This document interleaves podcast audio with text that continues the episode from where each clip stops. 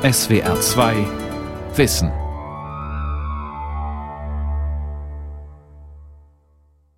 Auf der Mauer, auf der Lauer sitzt eine kleine Wanze. Mein Name ist Helga Stein. Ich komme aus Köln und bin ein interessierter Laie, was Wanzensachen angeht. Wanze. Schon Goethe sagt, die Leus und Wanzen gehörten mit zum großen Ganzen. Dies scheint uns freilich ein Beweis, dass er von Wanzen nicht viel weiß. Auf der Mauer, auf der Lauer. Die wundersame Welt der Wanzen.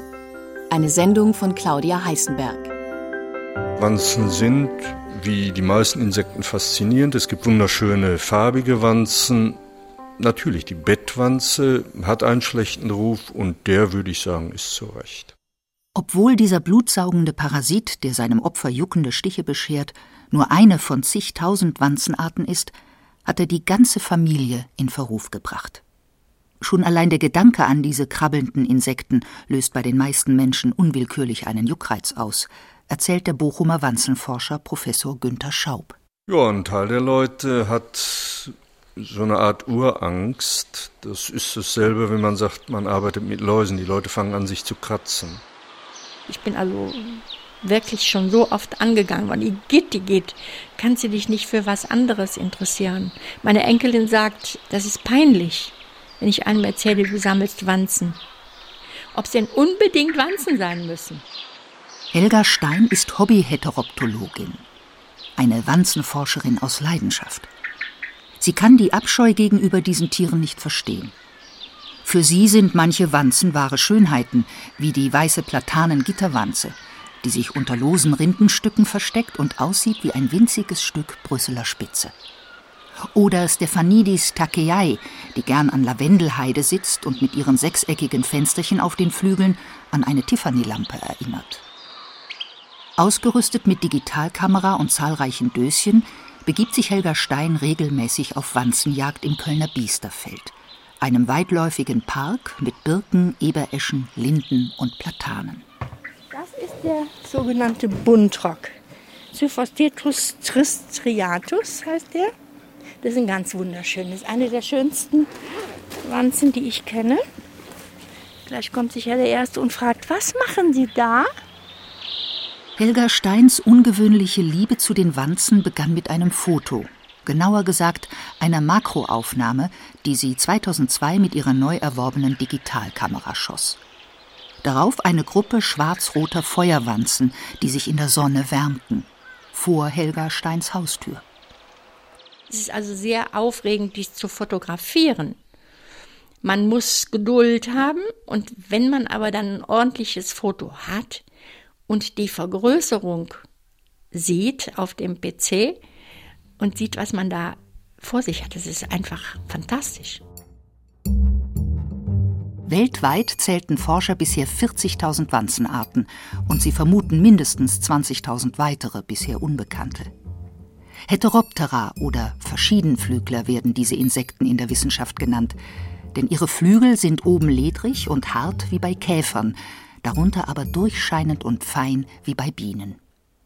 Es gibt Baumwanzen, Blind-, Erd- und Schildwanzen, Gespenster- und Springwanzen. Sie tragen so hübsche Namen wie Nesselwicht, helle Krummnase, gemeiner Hüpferling oder schwieliger Dickwanst. Sie leben auf Sträuchern und Bäumen, auf Wiesen, in Wäldern, Mooren und Wüsten. Kein anderes Insekt hat so viele Lebensräume erobert wie die Wanze. Was Sie vielleicht verwundern wird, diese Wasserläufer und Teichläufer sind auch Wanzen. Die meisten Menschen wissen das nicht. Ich wusste es nicht. Die Wasserwanzen, zu denen unter anderem die Schwimm- und Ruderwanzen und die Rückenschwimmer zählen, tummeln sich in Tümpeln, Teichen und Seen. Dazu kommen die Meerwasserläufer der Gattung Halobates, die knapp 50 Arten umfasst. Sie leben vor allem in warmen Gewässern in Küstennähe rund um den Äquator. Fünf Vertreter dieser Familie treiben sogar ihr ganzes Leben auf hoher See. Sie ernähren sich von Fischeiern und winzigen Meerestieren, die sie mit ihren kurzen Vorderbeinen fangen und halten. Mit den langen Mittel- und Hinterbeinen rudern und steuern sie. Ihre Eier legen die Halobates-Weibchen auf Treibholz, Vogelfedern oder Algen ab. Wie sie in den Weiten des Ozeans ein Männchen finden, ist allerdings bis heute ein Rätsel. Eine große Gruppe von Wanzen hat sich dem Leben im Wasser angepasst und bleibt aus diesem Grunde den meisten Menschen unbekannt. Unter ihnen gibt es in Amerika, Südafrika und Indien wahre Riesen, die eine Körperlänge von elf Zentimetern erreichen, länger als der Zeigefinger eines erwachsenen Menschen. Seien wir froh, dass es Wasserbewohner sind. Schreibt der Zoologe und Verhaltensforscher Karl von Frisch, der für seine Untersuchungen an der Honigbiene 1973 den Nobelpreis erhielt. Was der Wissenschaftler in seinem Buch Zehn kleine Hausgenossen nicht erwähnt, ist, dass die Riesenwanzen in vielen Ländern der Welt als Delikatesse gelten. Stinkbugs, nicht zu verwechseln mit den heimischen Stinkwanzen, sollen zum Beispiel nach Apfel schmecken. Erwachsene Wasserwanzen an frischen Fisch und getrocknet an Garnelen erinnern. Thais essen sie gerne gebraten mit Knoblauch. In Deutschland hingegen werden Wanzen meist nicht einmal als solche erkannt, sagt Professor Günter Schaub von der Ruhr-Universität Bochum. Oh, es gibt Wanzen, die sehen aus wie Käfer, kugelrund. Ich höre häufig, dass die Feuerwanzen, die ungeflügelt sind, dann als schwarz-rote Käfer bezeichnet werden. Also der Laie erkennt nicht unbedingt, dass dort eine Wanze rumläuft. Er dreht sie ja nicht um und schaut auf der Bauchseite, ob da ein Stechrüssel ist. Wie ihre Verwandten, die Zikaden und Blattläuse, zählen Wanzen zur Ordnung der Schnabelkerfen. Der seltsame Name beschreibt ihre Gemeinsamkeit, die schnabelartigen, stechend saugenden Mundwerkzeuge. Saugrüssel, die aus zwei dünnen Röhrchen bestehen. Durch das eine pumpen Wanzen Verdauungssaft in ihre Nahrung, der sie zersetzt, durch das andere Röhrchen saugen sie den Nahrungsbrei auf. Dabei können sie in wenigen Minuten ihr Körpergewicht verdoppeln und werden kugelrund. Sie sind ganz klar Sauger, das heißt, wir haben Wanzen, die gehen an Algen ran. Wir haben Wanzen, die gehen an, also alle Pflanzen werden angesaugt, inklusive steinharte Samen. Sie gehen an Pilzmyzelien ran, Insekten, Kleintiere, sogar kleine Muscheln, Fische, Aas, Detritus, die Blutsauger an Wirbeltiere, aber die meisten Pflanzensauger. Günter Schaub leitet die Arbeitsgruppe Zoologie und Parasitologie an der Ruhr-Universität Bochum und forscht seit über 30 Jahren an Wanzen. Sein Spezialgebiet sind blutsaugende Raubwanzen aus Lateinamerika. Einige der etwa 200 verschiedenen Arten können Krankheiten auf den Menschen übertragen. Chagas-Krankheit ist eine der sechs großen Tropenkrankheiten, 1975 von der WHO dahin eingruppiert worden. Und durch die Insektizidbekämpfung hat es sich zum Glück drastisch reduziert. Das Problem ist jetzt nur, nachdem jetzt keine Gelder mehr für Insektizide ausgegeben werden, weil man meint, man hat die Sache ausgerottet, was ein totales Unwort ist, wird auch kein Geld mehr ausgegeben, um nachzuschauen, ob noch Wanzen da sind. Millionen Menschen sollen mit dem Erreger infiziert sein, den der brasilianische Arzt Carlos Chagas 1909 in einer Wanze entdeckte. Schätzungsweise jeder zehnte Fall endet tödlich. Doch längst nicht bei jedem kommt die Krankheit, die unter anderem den Herzmuskel angreift, auch tatsächlich zum Ausbruch. Das kleine Mädchen, bei dem Carlos Chagas damals eine Infektion nachwies, lebte 70 Jahre später immer noch mit dem Erreger, der sich nie geregt hatte. In Bochum untersuchen die Wissenschaftler in Schutzkleidung und unter strengsten Sicherheitsvorkehrungen, was in den Wanzen mit dem Erreger passiert. Für mich war das Interessanteste, dass wir festgestellt haben, dass wenn eine Wanze Blut aufnimmt und sie infiziert ist, der Krankheitserreger im Enddarm durch Faktoren, die mit dem Urin ausgeschieden werden, feststellt, hoppla, ich werde gleich ausgeschwemmt und wenn ich nicht infektiöses Stadium bin, muss ich mich rasch zum infektiösen Stadium umwandeln, weil ich nur dann die Chance habe, über die Haut oder kleine Wunden den Menschen zu infizieren. Und das sind dann ganz niedermolekulare Eiweiße, die mit dem Urin am Einzeller vorbeigespült werden und ihm sagen, hoppla, wenn du dich nicht beeilst, in fünf Minuten bist du draußen und dann stirbst du, oder aber du überlebst. Gesunde, blutsaugende Raubwanzen züchtet Wanzenexperte Schaub für verschiedene wissenschaftliche Zwecke. Acht bis zehntausend Tiere sitzen und krabbeln in Dutzenden Einmachgläsern sicher verschlossen in dem winzigen Zuchtraum des Instituts. Bei dieser größten Raubwanzenart, die Petalogaster maxima, sind diese Erstlarven schon sehr aggressiv. Wenn man Hungrige dabei hat, dann versuchen die glatt durch die Glaswand durchzustechen, weil sie die Wärme feststellen. Die kommen nur in Mexiko in der Nebelwüste in Baja California Sur durch, ernähren sich dort von Kakteen fressenden Reptilien sind also in Gegenden, in denen nicht viele Blutspender da sind und sind deshalb sehr aggressiv. Zum Beweis klopft der Professor an eines der Einmachgläser. Sofort rennen die Wanzen aufgeregt in Richtung Deckel. Um die Blutsauger zu füttern, setzen die Forscher sie alle paar Wochen an lebenden Hühnern an, die den Blutverlust allerdings unbeschadet überstehen. Wir achten natürlich darauf, dass da nicht zu viele Wanzen rankommen. Die haben dann einmal im Monat einen kleinen Blutverlust und dürfen den Rest des Monats sich wieder erholen. Bis zu 4 Milliliter Blut pro Stich saugt eine erwachsene mexikanische Raubwanze pro Mahlzeit und wird dabei prall wie eine Brombeere. Ihr Opfer merkt nichts davon, denn sie betäubt die Einstichstelle mit einem selbstproduzierten Lokalanästhetikum. André Stadler, Kurator im Zoologischen Garten Wuppertal und ehemaliger Student der Bochumer Uni, nutzt die Tiere darum als lebende Spritzen zur Blutabnahme bei Zootieren. Während meiner Diplomarbeit brauchte ich dringend Blutproben bei Erdmännchen, um die für Stresshormonanalysen zu analysieren. Und mein Professor an der Uni, der Professor Schaub, der hat gesagt, hey, warum sollen wir denn nicht mal die Wanzen einsetzen? Und so kam man auf die Grundidee, wie kriege ich denn die Wanze an ein Erdmännchen, ohne dass das Erdmännchen natürlich die Wanze frisst und auch wieder zurück, um an meine Blutprobe zu kommen. Die Lösung war genauso einfach wie effektiv. Unter die Schlafkisten, in die sich die Erdmännchen nachts zurückziehen, baute Stadler eine jeweils zweite Kiste für die Raubwanzen.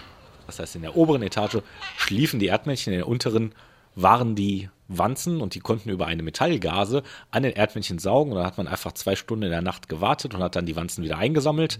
Und schon hatte man ganz stressfrei eine Blutprobe von Erdmännchen, ohne dass die Erdmännchen das überhaupt gemerkt haben. Der Stechrüssel der Raubwanze ist 30 mal feiner als die feinste Kanüle und findet auch winzige Kapillargefäße von Kleintieren wie Kaninchen, Hamstern oder Vögeln, die mit einer herkömmlichen Spritze kaum zu treffen sind. Das Problem ist, dass man bei manchen Tierarten nicht einfach hingeht, eine Spritze reinsteckt. Tiere haben manchmal auch Angst vor Spritzen, die müsste man dafür fangen oder in Narkose legen, während man äh, die Wanze vielleicht doch noch da drauf kriegt, mit einer Spritze aber nicht. Also manche Tiere kann man zwar streicheln, aber in dem Moment, wo ich reinpiekse, schrecken die natürlich hoch. Und das ist eben der große Vorteil der Wanzen. Man kommt eben bei Tierarten, wo man nicht einfach mit einer Spritze Blut nehmen kann, eben doch an eine Blutprobe. Bei über 40 Wildtieren hat der Biologe mit seinen Wanzen bislang erfolgreich Blut abgenommen. Vom Erdmännchen, Kleingraumull und Zwergzebu bis zum Zebra, Känguru und Elefanten. Sogar das besonders schreckhafte Okapi und die betagte Tapirdame Tanja ließen die Prozedur ohne Murren über sich ergehen. Das gefährlichste, wo wir es eingesetzt haben, waren Geparden und auch beim asiatischen Löwenmann, also einen richtig großen Löwen mit einer schönen Mähne. Dort haben wir erfolgreich die Wanzen eingesetzt. Da haben wir mit den Wanzen geworfen, sie sind glücklicherweise auch auf dem Löwenmann gelandet, haben gesaugt und als die Wanzen voll waren, sind sie heruntergefallen. Wir haben den Löwen ausgesperrt, haben die Wanzen eingesammelt und hatten vier Milliliter Blut von einem asiatischen Löwenmann. Um die schwarz-roten Raubwanzen, die im vollgesogenen Zustand etwa so groß sind wie ein 50-Cent-Stück, in den Gehegen wiederzufinden, knotet er den Insekten einen langen weißen Bindfaden um den Leib. Es gibt natürlich, dass die Tiere dann auch mit den Wanzen weggelaufen sind und dann sind die irgendwo hingefallen. Dann mussten wir eine halbe Stunde lang auf den Anlagen suchen, bis wir die Wanzen wieder hatten. Oder das Wanzen auf Zebras zum Beispiel haben wir es eingesetzt, dann ist das Zebra losgelaufen, dann sah man die Wanzen noch wie ein Cowboy oben auf dem Rücken auf und abspringen, bevor sie dann hinunterfiel. Also man erlebt schon viel spaßige Dinge. Für die Wanze endet der Einsatz leider tödlich. Hat André Stadler mit einer Kanüle das gewonnene Blut abgezapft, wird das Insekt geköpft oder dekapitiert, wie der Wissenschaftler sagt, und landet im Müll.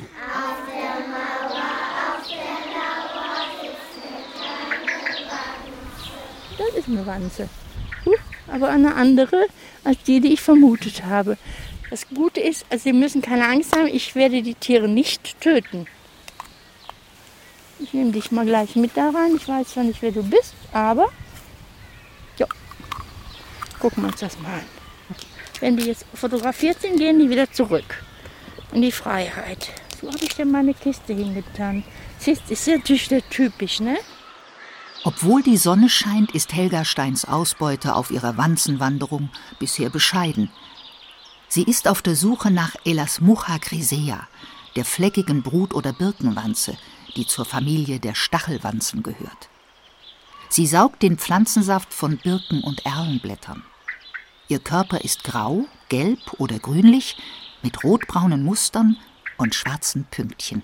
Wenn ich durch die Natur gehe, eigentlich immer, habe ich Teleskopeis.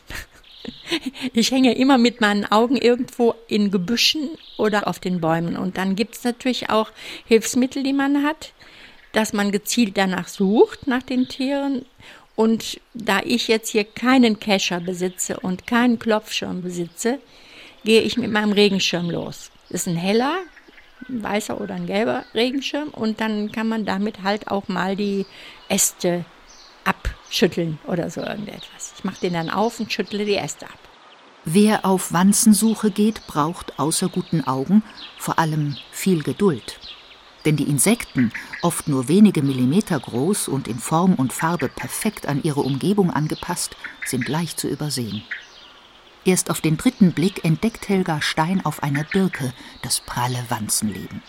In luftiger Höhe, auf der Rückseite eines Blattes, vergnügen sich zwei Elasmucha grisea Hinterleib an Hinterleib.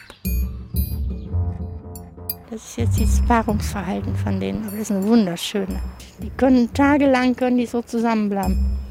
Und anschließend verduftet er. Und sie sitzt dann mit den Eiern. Immer dasselbe. Nur ein paar Blätter weiter hockt tatsächlich eine einsame junge Mutter auf ihrer Brut. Drei bis vier Dutzend winzigen, durchscheinend gelben Eiern. Sie wird jetzt wahrscheinlich stinken, mordsmäßig, weil sie ihre Eier beschützt. Und die Elasmucha crisea bleibt auf den Eiern sitzen, bis die Tiere ausgeschlüpft sind und eigentlich noch länger, denn die rennen hinter ihr her und sie bringt ihnen alles bei, was sie fürs Leben brauchen. Und dann irgendwann überlässt sie die Wänzchen in die Freiheit. Die Stinkdrüsen dienen den Wanzen zur Verteidigung. Rückt ihnen ein Feind zu nahe, sprühen sie ihm die übelriechende Flüssigkeit entgegen, damit dem Angreifer sofort der Appetit vergeht. Es gibt diesen A, diesen wanzenspezifischen Duft. Wenn man in einen Raum reingeht, dann merkt man sofort diesen spezifischen Duft. Dann gibt es diese Stinkdrüsen. Die haben einige der einheimischen Blattwanzen, die vor allem dadurch auffallen, dass sie so eine leichte Dreiecksform haben. Wenn man die anfasst, dann entlassen die ihre Stinkdrüsen und dann kann man die Hände eine ganze Zeit lang schruppen, bevor man diesen Duft wieder los wird. Aber generell kann man sagen, dass Wanzen nicht immer stinken. Es gibt Wanzen, die nach Zimt duften, deswegen heißt diese Wanze, diese spezielle auch Zimtwanze. Dann die graue Gartenwanze, die duftet nach Marzipan, wenn sie diese Stoffe ablässt. Also man kann nicht sagen, dass die grundsätzlich stinken. Wanzengeruch könne Ohnmächtige aufwecken, so glaubte der griechische Arzt Dioskurides in der Antike. Er empfahl als Mittel gegen das viertägige Fieber vor Einsetzen des Fieberanfalls sieben Wanzen mit Bohnen gekocht zu verzehren. Der römische Gelehrte Plinius der Ältere hielt Wanzen für hilfreich bei Schlafsucht und Schlangenbissen und schrieb bewundernd so hat Mutter Natur selbst den kleinsten Geschöpfen unermessliche Kräfte gegeben. Für die heutige medizinische Forschung ist interessant, dass Wanzen kein Immunsystem mit Antikörpern haben, wie zum Beispiel Säugetiere, sondern sehr effektive antibakterielle Stoffe, genannt Peptide. Daraus sollen Wirkstoffe entwickelt werden, die vor Infektionen schützen und auch resistente Bakterien unschädlich machen. Der Bedarf ist groß, denn immer mehr Krankheiten lassen sich nicht mehr mit gängigen Antibiotika kurieren. Wo es Wanzen gibt, oft ahnt man's kaum und denkt auch gar nicht dran im Traum. Doch aus demselben Jäh gerissen, weiß man's bestimmt, wenn man gebissen. Dichtete Eugen Roth in seinem Tierleben für Jung und Alt. Nicht nur, weil viele von ihnen stinken, haben Wanzen einen schlechten Ruf. Den verdanken sie vor allem einer Art braunrot, flügellos, papierdünn und ausgewachsen so groß wie ein Reißnagel. Tapetenflunder nennt sie der Volksmund, Cimex lectoralis der Wissenschaftler. Bettwanzen waren seit Tausenden von Jahren mit den Menschen vergesellschaftet. Bettwanzen lebten ursprünglich in Höhlen und haben da als Hauptworte wahrscheinlich Fledermäuse gehabt, aber auch andere in Höhlen lebende Warmblüter. Und als der Mensch begann, Höhlen als Behausung zu entdecken und auch die ersten Hütten baute, sind Bettwanzen dann auch auf den Menschen übergegangen. Dr. Rainer Pospischil hat als Parasitologe im Dienst der Bayer Crop Science, die Schädlingsbekämpfungsmittel herstellt, beruflich mit Wanzen zu tun. Vor allem mit der Bettwanze und deren Bekämpfung. Die kleinen Parasiten leben überall auf der Welt und sie ernähren sich von Blut, am liebsten von Menschenblut. Angelockt von der feuchtwarmen Atemluft krabbeln sie nachts hervor und laben sich ein paar Minuten am Schlafenden. Vollgesogen und damit doppelt so groß und viermal so schwer, kriechen sie, eine Kotspur aus dunklen Pünktchen hinter sich lassend, zurück in ihren Unterschlupf. Unfreiwillige Bekanntschaft mit den unliebsamen Mitbewohnern machte zum Beispiel Yvonne Bauer. Vor 15 Jahren war ich in der Normandie in Ferien mit meiner Au-pair-Familie. Und eines Morgens entdeckte meine Au-pair-Mutter eben Stiche beim Kleinen und hat mich halt gefragt, ob ich das auch hätte. Hatte ich da noch nicht. Zwei Tage später hatte ich es aber dann auch und stellte eben fest, dass das total doof juckt und echt unangenehm ist. Während des Saugvorgangs merkt man gar nichts, erst eine Zeit später aufgrund der Hautreaktion gegenüber dem Speichel der Wanzen. Nun gibt es verschiedene Reaktionen. Es gibt eine Reihe von Menschen, die überhaupt nichts merken, die praktisch mit den Bettwanzen leben und gar nicht merken, dass sie jede Nacht gestochen werden. Es gibt Leute, die sehr starke Hautreaktionen dagegen zeigen, bis hin zu massiven Entzündungen und Schockreaktionen, je nachdem wie stark der Befall ist.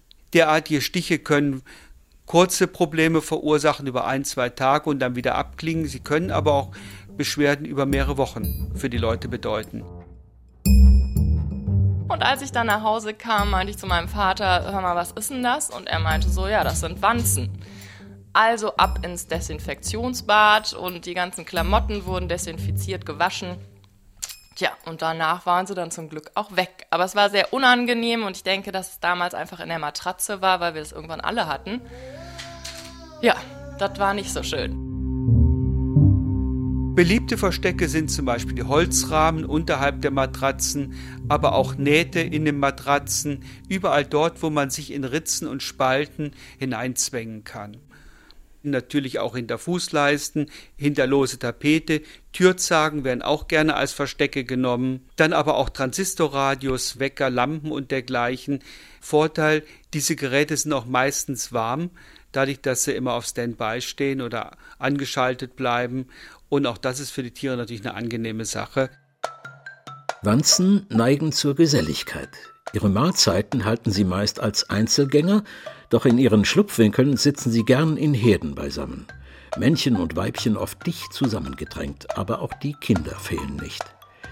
Den kleineren unter ihnen fehlen noch die Flügelstummel und die allerkleinsten sind ganz bleich gefärbt, sofern sie nicht durch frisch aufgesaugtes Blut, das durch den zarten Körper schimmert, vorübergehend eine leuchtend rote Farbe annehmen. Schreibt der Zoologe Karl von Frisch.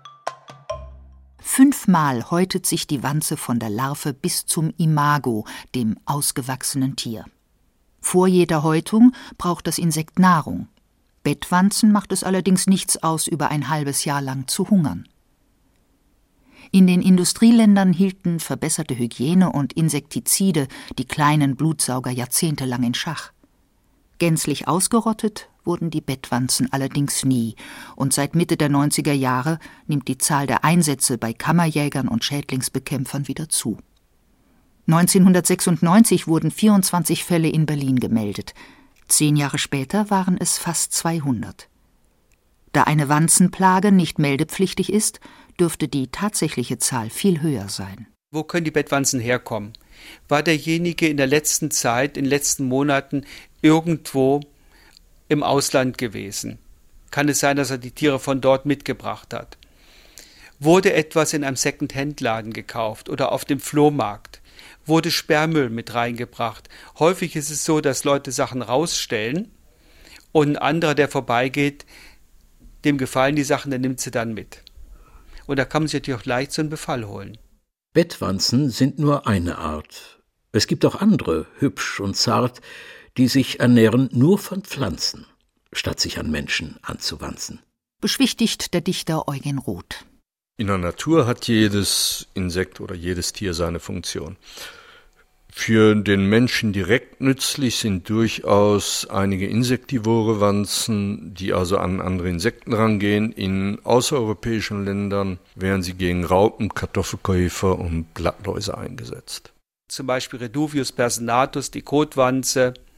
Übrigens auch ein nützliches Tier, weil dieses Tier Schädlinge im häuslichen Bereich vertilgt und den Menschen weder sticht noch anderweitig belästigt. Eine tragende Rolle spielten die hübschen schwarz-roten Feuerwanzen übrigens bei der Entdeckung des X-Chromosoms. Bis zum Ende des 19. Jahrhunderts waren Wissenschaftler überzeugt, dass das Geschlecht von Mensch und Tier durch Einflüsse bei der Zeugung, wie zum Beispiel die Temperatur, bestimmt wird. 1891 fand der deutsche Zoologe Hermann Henking bei seinen Untersuchungen an männlichen Feuerwanzen heraus, dass die Hälfte ihrer Spermien eine deutlich sichtbare Struktur mehr enthielt als der Rest und nannte sie, da er nicht sicher war, dass es sich um ein Chromosom handelte, den X-Faktor. Befruchtete man eine Eizelle mit diesen Spermien, entwickelte sich daraus ein Weibchen. Bei Spermien ohne den X-Faktor schlüpfte ein Männchen aus dem Ei. Dass dieses X-Chromosom tatsächlich das Geschlecht von Mensch und Tier bestimmt, wurde allerdings erst 20 Jahre später erkannt. Durch die Bettwanze hat die ganze Tiergruppe halt den Status Igit, Igit, Igit, Igit. Aber man kann ja auch nicht grundsätzlich ein Kind in den Brunnen fallen lassen, wenn man gar nicht weiß, was draus wird. Also man muss schon erstmal gucken, was ist da dran. Und mit den Wanzen habe ich eine Tür aufgestoßen. In eine völlig neue, wunderbare Welt. Auf der Mauer, auf der Eine kleine. Seht euch mal die an, wie die kann. Auf der Mauer, auf der Lauer sitzt eine kleine.